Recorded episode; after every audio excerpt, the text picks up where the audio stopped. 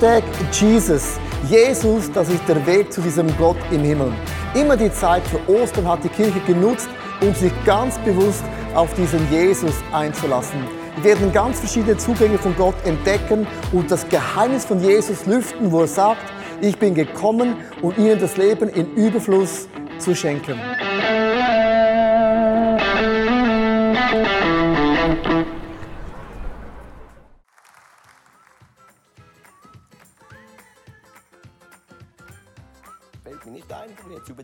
Thema zu reden, aber ich möchte wirklich wirklich meinem, meinem Vater, dem, dem Walti Senior, Danke sagen, dass, dass er mir das Handwerk weitergegeben hat. Danke, danke, danke. Diese Leute sind mir am liebsten. Die wissen ja auch, wie man etwas wieder zurückgibt, ne? Ich sage Danke für von meiner Familie, meine Mutter, meine Vater, meine Geschwister in Kosovo. Alter, ich, ja, ich, ich keine Ahnung, ähm, wo ich anfangen soll. Ich bin sau dankbar. Sag mal Danke.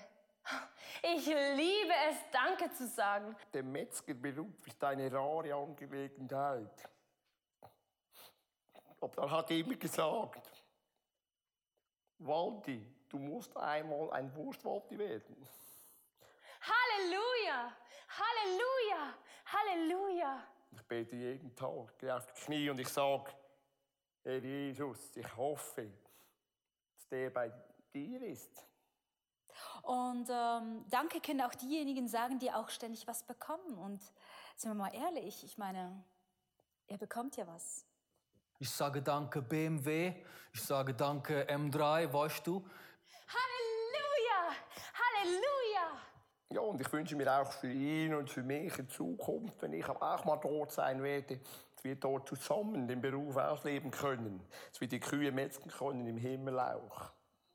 Ich musste jetzt noch nicht so oft Danke sagen, weil habe ja immer was gegeben, ne? Halleluja! Ich bin mega dankbar für den Typen, der mir begegnet ist an, an der Bahn. Ich will dir Danke sagen. Ich weiß, keine Ahnung, ob du das jemals siehst, aber du hast das gemacht, was Jesus dir gesagt hat und du hast mir mega geholfen. Du hast mich völlig ver verändert, völlig verdreht. Halleluja! Halleluja! Sollte jetzt wieder, gell? Ich sage Danke äh, dem Hashtag Jesus, Alter. Weißt du warum? Alter, jetzt ich hab Freundin, Alter. Wegen dem Hashtag Jesus, Alter. Sonne, weißt du? Also, sei schön dankbar. Wer weiß, es könnte was bringen.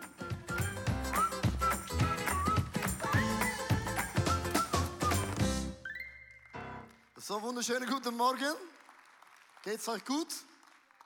Es muss euch gut gehen, genau. Ähm, ganz, ganz herzlichen guten Morgen. Ich, bevor ich äh, mit der Predigt beginne oder mit der Message, möchte ich euch ganz kurz so einen Praise Report mitbringen. Ich war ja zwei Wochen ein bisschen unterwegs. Äh, wenn ich jetzt ein bisschen müde aussehe, ist es nicht, weil ich müde bin, sondern einfach, ich bin müde. Genau. Wir waren auf einer Worship Tour. Ich möchte euch ganz kurz einen Tourneeplan zeigen, dass ihr ein bisschen weißt, wo sind wir gewesen. Und das hat eine große Bedeutung. Du siehst, gewisse Städte sind farbig. Und die, die weiß sind, die ICFs gibt es schon. Frankfurt, München gibt es schon. Wir haben ein Startup gemacht in Landau-Pfalz, Startup in, in Hamburg, ein Startup in Passau und auch einen Startup in Palermo, äh, die Italia. Mamma mia, wo sind die Italiener? Da sind sie, genau. Genau. Aber dass ihr ein bisschen wisst, die, die schon seit dem Anfang dabei sind, die, die haben gewusst, es gab nur ein ICF in Zürich. Und jetzt haben wir über 60 Kirchen überall. Und, das, und das, dieses Jahr werden wir mehr Kirchen gründen als jemals zuvor. Und Gott hat einen Move geschickt, den kann man nicht mehr stoppen. Ich bin mega, mega dankbar, einfach das zu erleben, dass in allen Städten sind Frauen und Männer, die lieben Jesus, die sind unterwegs mit Jesus und wir erleben, dass Menschen zum Glauben kommen, Gott Menschen heilt und einfach das ganze Paket ist einfach großartig. Und lasst uns diesem Gott im Himmel einen großen Applaus geben, weil, come on, Church Planting ist immer, man gewinnt Menschen für Jesus, come on, amazing. Wow. Also, das Thema heißt Hashtag äh, Thankful, also Dankbarkeit. Und ich möchte beginnen mit einer sehr, sehr bewegenden Geschichte. Da ist ein Mann, der ist 80 Jahre alt und er geht jeden Tag in das Altersheim, holt eine Frau ab im Rollstuhl, fahrt sie an eine Bank und sitzt jeden Tag an der Bank mit einer älteren Frau. Und jeden Tag nimmt er ein Tagebuch nach vorne und er schlägt es auf und er beginnt dieser Frau jeden Tag eine Liebesgeschichte zu lesen.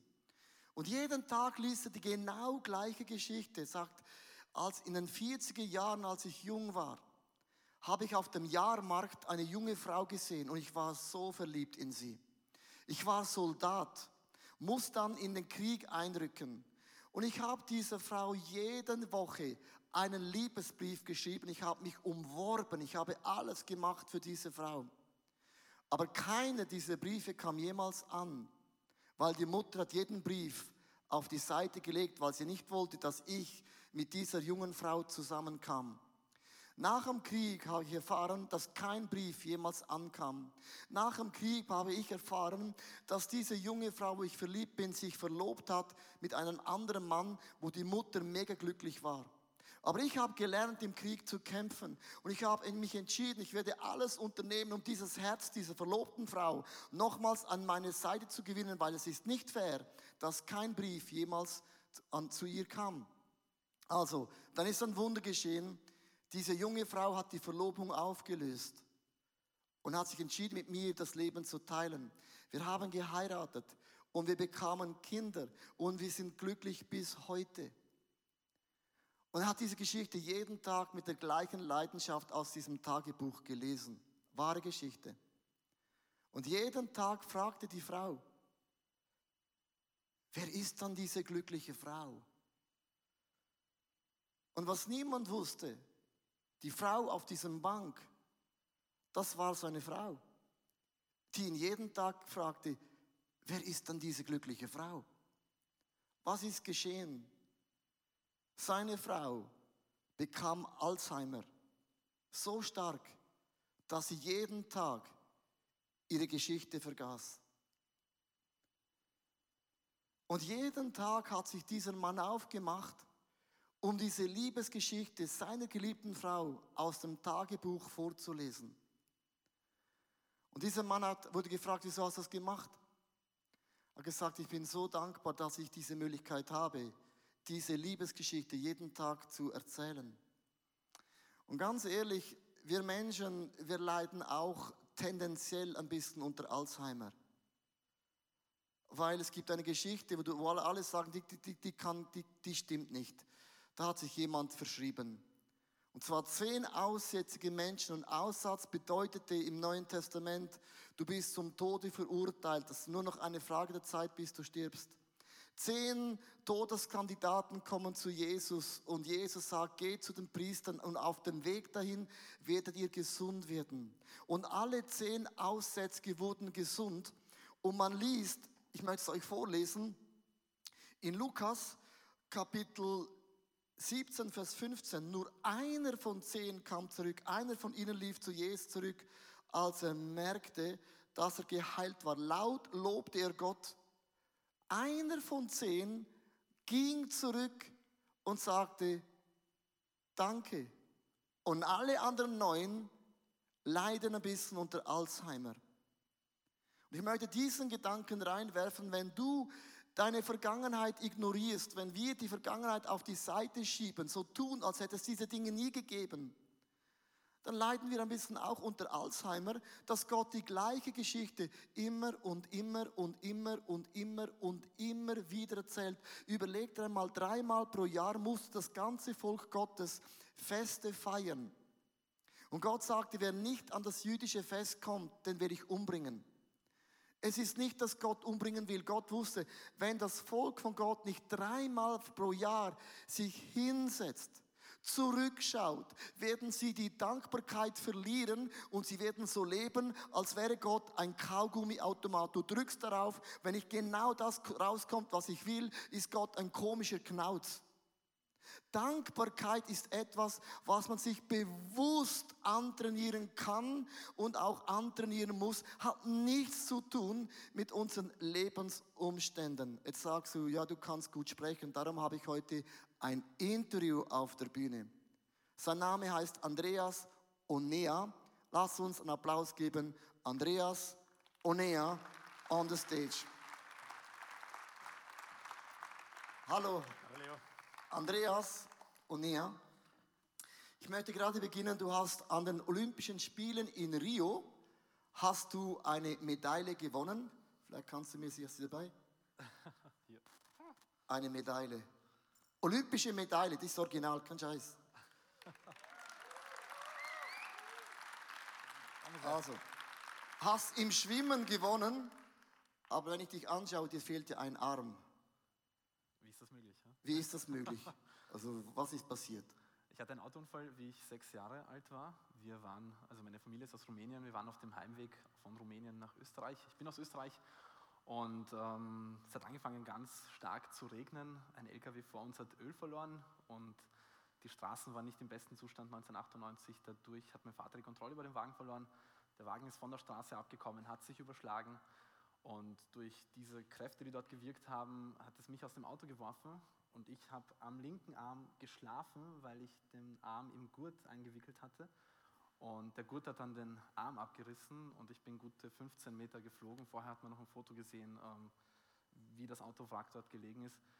Und wenn ich aber zurückdenke und diese Bilder sehe vom Unfallwrack, dann bin ich voll von Dankbarkeit. Und es klingt jetzt irgendwie makaber und total ähm, eigenartig, aber ich sehe das als das größte Wunder meines Lebens, dass ich überhaupt lebe, dass ich dort an dieser Unfallstelle nicht ähm, verstorben bin. Ich hätte dort beim Aufprall mir das Genick brechen können. Ich hätte am Blutverlust sterben müssen. Ich bin ziemlich lange mit einer offenen Wunde dort gelegen. Bin aber im Gatsch gelandet. Der Gatsch hat die Wunde verschlossen und ähm, hätte aber an einer Blutinfektion sterben müssen. Und heute lebe ich. Und ich sehe das als Geschenk Gottes, dass ich am Leben bin und dann all das machen dürfte, was ich äh, jetzt mache. Und das ist für mich unglaublich, wie Gott arbeiten kann. Und, und gerade in den, in den schlimmsten Tragödien, in denen wir ihm fast keine Power mehr geben, weil wir sagen, Gott, das ist so schlimm, da kannst du gar nicht mehr arbeiten. Dort offenbart er seine Kraft und, und zeigt uns, wie, wie sehr er uns eigentlich wirklich liebt. Und das war für mich eines der größten Liebesbeweise, war dieser Unfall, den ich von Gott bekommen konnte. Ich habe dich ja gefragt, ja.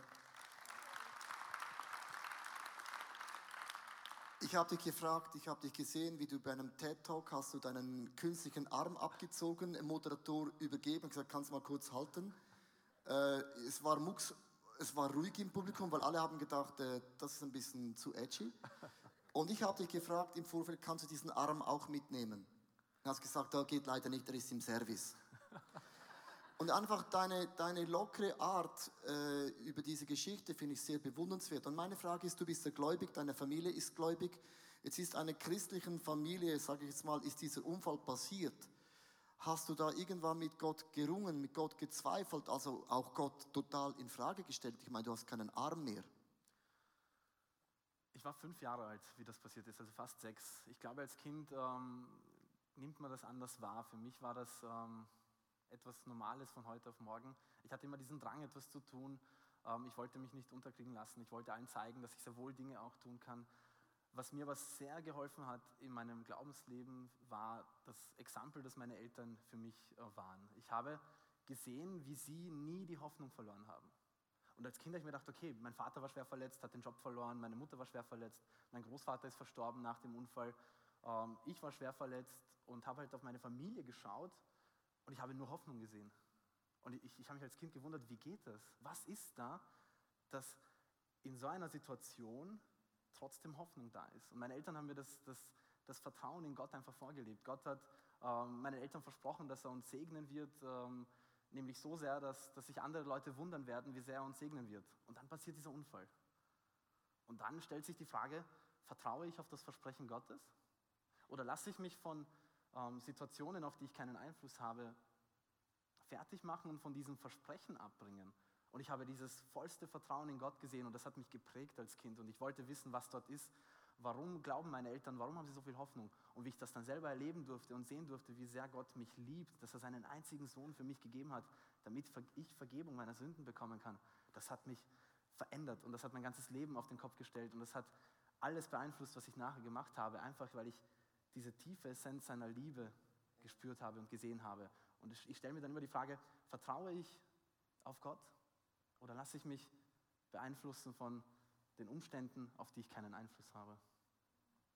Wie haben deine Schulkollegen reagiert? Äh, man, die haben ja gesehen, du hast nur einen Arm. Das sieht ja schon ein bisschen anders aus. Also in, im Kindergarten war es so, dass Kinder, Kinder sind einfach brutal ehrlich und das ist auch cool, das ist gut.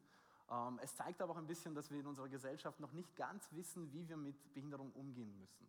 Und ich war dann im Kindergarten nach dem Unfall die, meine Kollegen besuchen und einer von ihnen ähm, hat gemeint, er ist halt besonders lustig und hat halt realisiert, dass ich einen Arm weniger habe und hat gemeint, jetzt kannst du nicht mehr kämpfen gegen mich.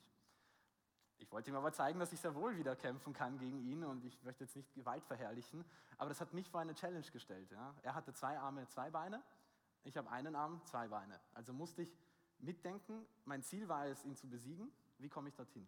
Ich habe einen Fuß hinter seinen Fuß gestellt, habe ihn über, seinen, also über meinen Fuß drüber gehaut und wie er am Boden gelegen ist, hat er etwas realisiert und ich habe etwas realisiert. Er hat realisiert, ich kann sehr wohl und ich habe realisiert, ich kann sehr wohl. Und das hat halt mir als Kind ähm, einfach gezeigt, ich, wenn ich mir ein Ziel setze und daran arbeite und mich nicht unterkriegen lasse und mir anschaue, was ich konkret tun muss und es dann auch tue, dann kann ich sehr wohl auch viele Dinge erreichen, die von der Standardvoraussetzung ähm, vielleicht nicht so ähm, leicht erreichbar wären. Andreas, du hast ähm, angefangen zu schwimmen und das hat dein Leben auf den Kopf gestellt. Ich habe ja diese äh, bronzige Medaille von Olympiadischen Spielen hier in der Hand. Du hast angefangen zu schwimmen. Wieso hast du angefangen zu schwimmen? Man, ich habe zwei Arme und schwimme nicht einmal. Du hast einen und schwimmst. Also der Grund war einfach äh, Therapie. Ich habe dann während der Reha, der Rehabilitation in Österreich, Schwimmtherapie gehabt, Sporttherapie gehabt, damit ich gesund bleibe, damit ich äh, nicht ganz so schief aufwachse. Also wenn ich jetzt da so da sitze, dann so damit ich eben einen geraden Rücken habe, eine starke Rückenmuskulatur, einfach aus Gesundheitsgründen. Das habe ich gerade ein schlechtes Gewissen. ja, ich eh auch. Und das hat sich dann einfach Schritt für Schritt entwickelt. Ich bin mit zwölf äh, Staatsmeister geworden in Österreich. Das hat mir auch ein bisschen eine Balance gegeben, wie die ersten Hänseleien angefangen haben in der Schule. Ich bin halt rumänischer Abstammung und einarmig, also war ich halt der einarmige Bandit in der Klasse und so Sachen. Ja. Und wie das eben alles angefangen hat, hat mir der Sport ein bisschen eine Balance gegeben, wo ich gesehen habe, ich kann sehr wohl Dinge erreichen, ich kann ähm, meine Ziele erreichen. Ich war mit zwölf Staatsmeister, habe mich für, mit 15 für die Paralympics in Peking qualifiziert, ähm, habe dann mit 17 meine erste Medaille bei einer Europa- und bei einer Weltmeisterschaft gewonnen und dann ist das irgendwie Schritt für Schritt gegangen und ich war plötzlich im Leistungssport. Und ähm, irgendwann hat sich auch dieser große Traum entwickelt, die paralympische Medaille als großes Ziel ähm, sich einfach, äh, dass ich mir das vorgenommen habe, dass ich das unbedingt einmal erreichen möchte. Also ich bin ja Sportler und ich bin ja sehr, sehr begabt. Also wirklich, ich kann fast alles. So hätte ich dich auch eingeschätzt. Ja, also. ich, wirklich, ich bin eigentlich, ich bin eigentlich, ich bin, ich bin sehr, äh, ich kann fast jeden Sportart. Aber ähm, jeder Sportler weiß, was es heißt, an den Olympischen Spielen eine Medaille zu gewinnen. Das ist nicht ja, irgendetwas. Das heißt, du bist in der ganzen Welt, gehörst du von allen, die das machen, zu, verstehst du, zu den Besten. Danke. Und äh, war das für dich jemals eine, äh, hast du das vorstellen können, dass du eine solche Medaille jemals gewinnen würdest? Ich meine, das ist Olympia. Es war mein großer Traum. Irgendwann hat sich das entwickelt, dass ich das unbedingt möchte. Und die Voraussetzungen waren einfach grauenhaft. Wir haben in Österreich vielleicht 4, 50 Meter olympische Pools, wo man halt trainieren kann. Ich hatte natürlich keinen Zugang dazu.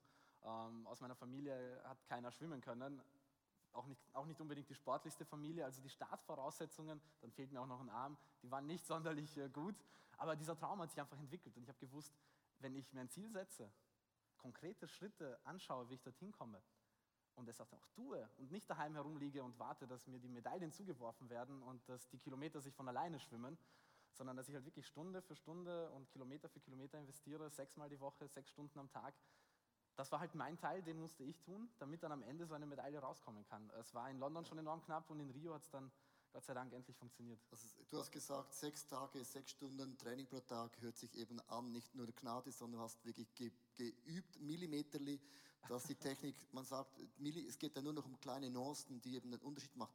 Wir haben einen Clip mitgebracht von Rio, äh, wo, du, wo du Dritter wirst und diese Medaille gewinnst. Ein Traum geht in Erfüllung, dass man dann nach Österreich dann noch gewinnt. Das ist ein Wunder. das, das stimmt, Sorry. gerade im Schwimmen. Breaststroke SB8. Die dritte Bahn, ja? Genau, dritte Bahn von unten. Dritte Getting Bahn underway very quickly, going in lane two was Rosoy of France. A good solid start, but underwater looks good.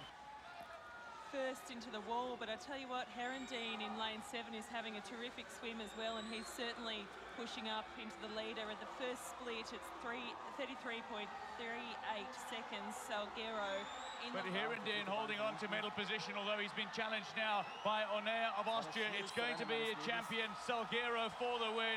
He takes gold in 111.11. The silver goes to Morlacci, and Onair denies Hirondin at the wall after a fine fight back in the last. Dritter! Dritter! Rio de Janeiro, Number 3. Woo. Ähm, wie fühlt man sich, wenn man da rausgeht? Du bist Dritter. Du, die ganze Welt weiß, du bist in den Büchern vom Guinness Buch. Du bist überall, ist dein Name drin. Also überall. Ja, Bin nicht also- eifersüchtig, aber überall bist du drin. Scheibe, Mann.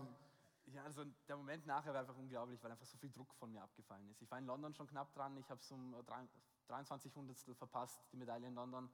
Und jetzt hat es geklappt, es war wieder genauso knapp, also drei Zehntel. Und an, ich habe angeschlagen, ich habe die Zeit gesehen, es war eine schlechte Zeit, aber es war mir wurscht, ich habe endlich die Medaille gehabt. Und ich hatte das Gefühl, die letzten 15 Meter hat mich einfach irgendwer gepackt und hat gesagt, so heute machst du das Ding. Weil ich habe das Rennen wirklich nicht gut geschwommen, ähm, aber für mich war das auch ein bisschen Gottes Hand ins Spiel, dass es endlich geklappt hat für mich und dass ich dann endlich ähm, diese Medaille hatte, war einfach eine, eine große Erleichterung. Aber im Prinzip geht es gar nicht um, um Medaillen und um Podien und um Ränge und das sind alles nebensächliche Dinge. Im Prinzip geht es darum zu zeigen, hey, all the glory to God. Ja? Also Gott ist alles für mich, Gott hat mich errettet, Gott hat mir mein Leben gegeben und alles, was ich mache, mache ich, um das Scheinwerferlicht wieder nach oben zu schicken, weil es kommt alles aus seiner Hand und wenn es morgen wieder weg ist, dann ist es halt wieder weg. Aber dass ich diese Momente genießen durfte und, und sehen durfte, wie er persönlich in meinem Leben wirkt, das ist das unglaublich Schöne und dafür bin ich viel dankbarer als für alle Medaillen dieser Welt. Vielen Dank. Lass uns einen Big Applaus geben, Andrea Nea. Vielen Dank, Danke Andreas. sehr. Sorry. Thank you. Danke. Geht es? Danke. Amazing. Danke vielmals. Danke sehr. Das ist eine mega bewegende Geschichte, ähm, weil man spürt durch jede Pore, dieser Mann ist nicht verbittert. Dieser Mann hat Dankbarkeit anders definiert als die meisten von uns. Wir definieren Dankbarkeit, wenn alles läuft im Leben, wenn alles gesund ist, wenn alles so geht, wie ich mir das vorstelle. Und dann ist das nicht ganz einfach. Ich möchte äh, noch zwei Gedanken reingeben. Und zwar, es gibt einen Dankespsalm äh, in der Bibel und der ist von David geschrieben. Und der Titel heißt Loben zieht nach oben. Loben zieht mich immer in die Sphäre von diesem Gott im Himmel. Psalm 103, Vers 1 bis 2. Der Psalm 103 ist eine Dankbarkeitspsalm im Sondergleichen. Das ist für mich ein gigantischer Psalm. Da sagt David, ich will, und schon hier das Wort will heißt nicht ich möchte oder ich werde mit Bedingungen. Ich will den Herrn loben von ganzem Herzen. Alles in mir soll seinen heiligen Namen preisen. Ich will den Herrn loben und ich werde nie, ich werde nie, ich werde nie, ich werde nie, ich werde nie, ich werde nie und ich werde nie und nie und ich werde nie und ich werde nie, ich werde nie vergessen, wie viel Gutes an mir getan hat. Und jetzt denke mir, ja, David, du kannst einfach sprechen. Du bist ein Mann nach dem Herzen von Gott. Du bist ein König. Du hast Wohlstand. Du hast Reichtum. Du hast mehr als eine Frau. Ha? Gut, das ist ein anderes Thema. Ähm, aber hier schreibt ein Schriftsteller, der hat ein Kind verloren. Wenn du ein, dein eigenes Kind beerdigst, das sind die meisten Menschen gebrochen das Rest vom Leben. Es gibt nichts Schlimmeres, als ein Kind zu beerdigen. Dann ist ein Mann, der hat erlebt mit mega vielen Fehlern. Ein Mann, der erlebt hat, dass seine eigenen Söhne sich gegen ihn gewendet haben. Er war für Jahre auf der Flucht. Wenn hier ein Mann äh, sagt, ich werde nie aufhören, Gott zu loben, ist ein Mann, der sein, sein Lob, seine Dankbarkeit ist nicht verbunden mit, weil mir geht es gut, alles läuft gut, sondern ein Mann, der verstanden hat, es gibt einen Ursprung, Sprung. es gibt einen Schöpfergott, alles kommt von Gott und alles geht zu Gott. Ohne Gott schlägt mein Herz nicht, ohne Gott lebe ich nicht, ohne Gott gibt es keinen Neuanfang, ohne Gott gibt es keine Vergebung, ohne Gott gibt es keine Wunder, ohne Gott gibt es keine Vision, ohne Gott gibt es keine Träume, was auch immer du in einem Setting in deinem Leben bist, Dankbarkeit ist gegründet auf einen Ursprung, auf eine Person. Dieser Gott ist der gleiche heute, bis in alle Ewigkeit. Er wird sich nie ändern. Und diesen Gott hatte David vor jeder Situation vor Augen. Ich werde nie, nie, nie aufhören, meinen Gott Danke zu sagen. Dietrich Bonhoeffer hat ein wunderbares Zitat gemacht. Er hat gesagt, Dankbarkeit muss gelernt und auch geübt werden. Also der Satz alleine genügt schon für die Predigt. Sag mir bitte nie, ja, du bist einfach positiv. Jeder Mensch muss, Dankbarkeit kann man lernen. Dankbarkeit muss geübt werden. Das ist ein Mann, der hat auch den Zweiten Weltkrieg miterlebt. Das sind Zitate von Menschen, wo nicht das Leben nur perfekt war. Soziologen haben äh, was herausgefunden. Äh, welche Gesellschaft oder welche Nation hat den größten Speed, das größte Lebenstempo? Im Guten wie im Schlechten sind am meisten gestresst. Die ersten drei Länder, das erste Land, das ist Japan. Ist ja völlig logisch, oder? Japan. Das zweite Land, das zu Japan dazugehört, ist Deutschland. Und das nächste Land, die ersten drei Länder mit dem meisten Speed, zu denen gehört auch die Schweiz. Also wenn du gestresst bist, ja, kannst nichts dafür, die Tabelle, wir sind zu oberst. Und was ich mit dem sagen möchte, ist, liebe Schweizer, liebe Deutsche und liebe Japanese, das sind unsere zwei Schilder. Stopp. Wenn du nicht Stopp sagst, wird der Stress, der Speed dich mega undankbar machen. Und du hast nie in deinem Leben, deine Prioritäten haben nie Vortritt. Nie. Deine Träume haben keinen Vortritt. Deine Karriere hat keinen Vortritt. Sondern mach jeden Tag Stopp. Sag dir jeden Tag kein Vortritt. Das müssen wir uns brutal zusagen, weil wir sind das reichste Volk der Welt und total unglücklich. Du kannst dir überlegen, wo gehe ich in den Urlaub? Ah, nein, Italien waren wir schon. Komm, wir gehen nach Kroatien. Milliarden von Menschen gehen nie in den Urlaub. Wir haben gar kein Geld. Also wir beschäftigen uns mit Dingen, die sind eigentlich gar nicht real. Darum, du musst dir sagen, stopp. Du hast keinen Vortritt. Also, zurück zu Bonhoeffer. Eigne dir eine Eigenschaft an, dass du sagst, jeden Tag, zum Beispiel, bevor ich zur Arbeit fahre, habe ich einen Praise-Moment, einen Dankesmoment, wo ich Gott überschütte. Oder zum Beispiel bei einem Kühlschrank hängt ein Dankesplakat, Psalm 103 zum Beispiel. Und du sagst, immer wenn ich meine Zähne putze am Morgen, nehme ich mir drei Minuten Zeit, um Gott Danke zu sagen. Jeden Abend, ich hoffe, du putzt die Zähne, sagst du Gott auch wieder Danke. Kombiniere das mit etwas, mach das zu einer Routine in deinem Tag. Ich gehe nie aus meiner Haustür und das, ist meine Routine. Immer wenn ich aus der Haustür rausgehe, sage ich, heute geht ein dankbarer Mensch hier aus dieser Türe, weil ich habe die Möglichkeit, heute mit Gott Dinge zu bewegen, weil mein Herz schlägt noch. Also das müssen wir uns aneignen, verstehst du? Weil wir schon zu den Speedy Gonzales Nationen gehören. Wo sind die Fußspuren Gottes in deinem Leben sichtbar? Der zweite Gedanke ist, Danken schützt vor Wanken. Und da sagt David weiter, ja, er vergibt mir meine ganze Schuld und heilt mich von allen Krankheiten. Das ist auch so ein Bibelvers, wenn wir krank sind und wir beten und Gott dich nicht sofort heilt, haben wir theologisch einen riesen Buff, ein riesen Durcheinander, haben wir theologische Megakämpfe. Schau, es gibt drei Arten von Heilungen und ich möchte bitte dich bitten, dass du mir gut zuhörst, weil diese Themen muss ich mir jede Woche 30 Mal anhören. So ein dummes Thema. Entweder Gott heilt dich sofort auf dieser Erde, dann Halleluja. Wenn er dich nicht heilt, dann heilt Gott dich als ein Prozess. Und wenn diese beiden Dinge nicht sind, dann wirst du für immer im Himmel gesund sein dann wird Gott dir alle Tränen abwischen, es wird kein Tod mehr und es gibt auch keine Krankheit mehr.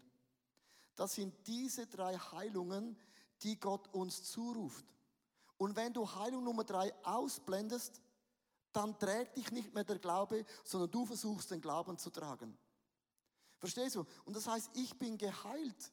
Jetzt, Andrea auch, dieser, Andreas auch, dieser Arm heilt vielleicht nicht nach, aber im Himmel hat er wieder zwei Arme. Das ist sein Bild, das ist seine Heilung. Ich habe eine Frau getroffen auf der Worship Tour, die kam mit einem ganz kleinen Kind zu mir und sagte, lang mal mein Kind an. Habe ich gedacht, wieso soll ich das Kind anlangen? Ist ja nicht von mir. Sollte nicht von mir sein.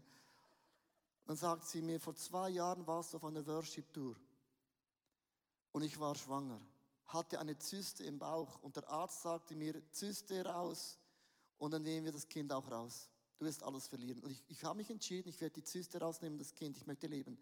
Und dann hattest du eine Prophezeiung gehabt, dass eine Frau mit einer Zyste ist hier, du sollst das nicht rausnehmen. Und du hast noch gesagt, ich weiß, das ist mega heikel, das zu sagen. Und ich wusste in dem Moment, ich muss es drin lassen. Dann habe ich mich gegen alle Ärzte entschieden, dass die Zyste nicht rauszunehmen. Und hier ist das Kind. Und der Frau sind die Tränen runtergelaufen, wie ein Wasserbach. Die konnte nicht mehr aufhören zu weinen, weil dieses Kind ist für sie ein, ein mega Wunder. Dann hast du in, in einem Tag hast du ein Wunder, hier ist ein Baby. Und einen Tag später sagt dir jemand, du hast für mich gebetet und das Kind ist gestorben. Denkst du, mega krass. Weil beides im Reich von Gott hat irgendwie Platz. Verstehst du? Darum bitte, bitte, stopp deine Geschwindigkeit. Du hast keinen Vortritt, in den Tag hineinzugehen ohne Dankbarkeit. Dann gehe ich weiter in diesem Psalm im Vers 4. Er bewahrt mich vor dem sicheren Tod und beschenkt mich mit seiner Liebe Barmherzigkeit. Ich habe ein Lied, um das zu erklären, dass ich so dankbar bin, dass Gott mich vor dem sicheren Tod bewahrt. Der Tod bedeutet, ich gehe nicht in die Hölle. Das ist der sichere Tod. Sondern meine Ewigkeit ist für immer bei diesem Gott im Himmel. Ich habe eine gigantische Zukunft. Mega. Du auch. Ich habe ein Lied, das ich mir anhöre. Das ist, es gibt so, jeder hat so ein Lied. Und mein Lied, mein Lieblingslied von allen Liedern, die ich jemals gehört habe, ich habe ein Lied, ist, glaube ich, von Dave Cool, This is my Jesus. Und hier ist der Clip, das ist mein Lied, das höre ich mir immer wieder, fast, fast täglich. This is my Jesus. Hier ist ein Aus Einblick oder Ausblick, Überblick, Unterblick. This is my Jesus, this is my Savior.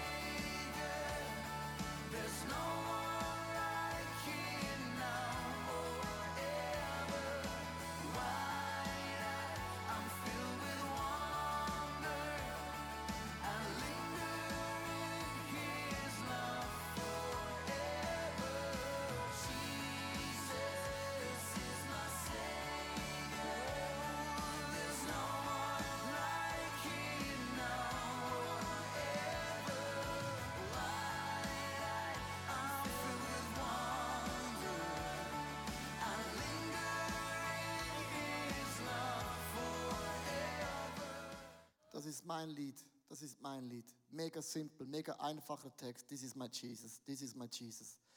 Verstehst du? Ich muss in meinem Leben Stopp machen. In meinem Leben sage ich, nichts hat Vortritt. Nichts hat Vortritt.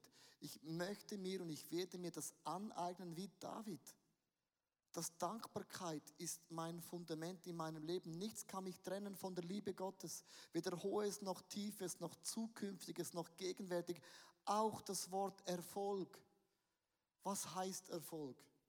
Du musst das Wort Erfolg definieren in den Augen von Gott. Erfolg ist, wenn ein Mensch versteht, mein Ursprung ist Gott. Das ist Erfolg. Alles andere sind nur Früchte, die sind eh nicht immer da. Ich ende mit dem Vers Nummer 5. Ich bin immer noch in diesem Psalm. Da sagt David, mein Leben lang gibt er mir nur Gutes im Überfluss. Er macht mich jung und stark wie ein Adler. Gott schenkt mir Überfluss. Und hier habe ich eine einfache Grafik. Wenn du eine Autogarage hast, so eine, eine, eine Autogarage, siehst du immer jemand, der hat eine doppelte Garage. Dann denkst du, wow, ich habe eine einfache Garage und mein Freund hat eine doppelte Garage. Ganz, und dann denke ich, okay, meine Garage ist nur ein Auto, aber der andere hat vier Autos. Dann sagst du, ich habe nur eine Garage, der hat vier Autos und noch ein Motorrad. Dann sagst du, ich habe nur eine Garage, der hat eine doppelte Garage, vier Autos, ein Motorrad und noch ein Boot. Was ich mit dem sagen möchte, ist, es gibt immer jemand, der hat eine doppelte Garage. Immer. Und Reichtum und Überfluss ist nicht definiert im Schweizer und deutschen Niveau von Einkommen, sondern Überfluss hat mit einer Sache zu tun. Das kann ich euch sagen, weil ich bin mega einfach aufgewachsen. Wir hatten nicht mal ein Auto. Wir sind nie in den Urlaub gefahren. Überfluss ist, wenn du träumen kannst, wenn du Visionen hast, wenn deine Zukunft größer ist als deine Vergangenheit. Bonhoeffer sagt, Dankbarkeit muss gelernt werden. Kein Stopp, kein Vortritt. Ich ende mit einem ganz langen Psalm. Und dann werden wir zusammen beten. Im Psalm 103 geht David weiter. Jetzt, jetzt kommt David in Fahrt. Und das ist mega krass. Er sagt, er beschuldigt mich nicht endlos und bleibt mir nicht immer zornig. Er bestraft uns nicht, wie wir es verdienen. Unsere Sünden und Verfehlungen zahlt er uns nicht heim. Denn so hoch wie der Himmel über der Erde ist, so groß ist seine Liebe zu allen, die Ehrfurcht vor ihm haben. So fern wie der Osten vom Westen liegt, so weit wirft Gott unsere Schuld von uns fort. Wie ein Vater seine Kinder liebt, so liebt der Herr alle, die ihn achten und ehren. Denn er weiß, wie vergänglich wir sind. Er vergisst nicht, dass wir nur aus Staub sind. Der Mensch ist wie Gras. Er blüht wie eine Blume auf dem Feld. Wenn der heiße Wüstenwind darüber fegt, ist sie spurlos verschwunden und niemand weiß, wo sie gestanden hat. Die Güte des Herrn aber bleibt für immer und ewig. Sie gilt allen, die ihm mit Ehrfurcht begegnen. Wow. Hashtag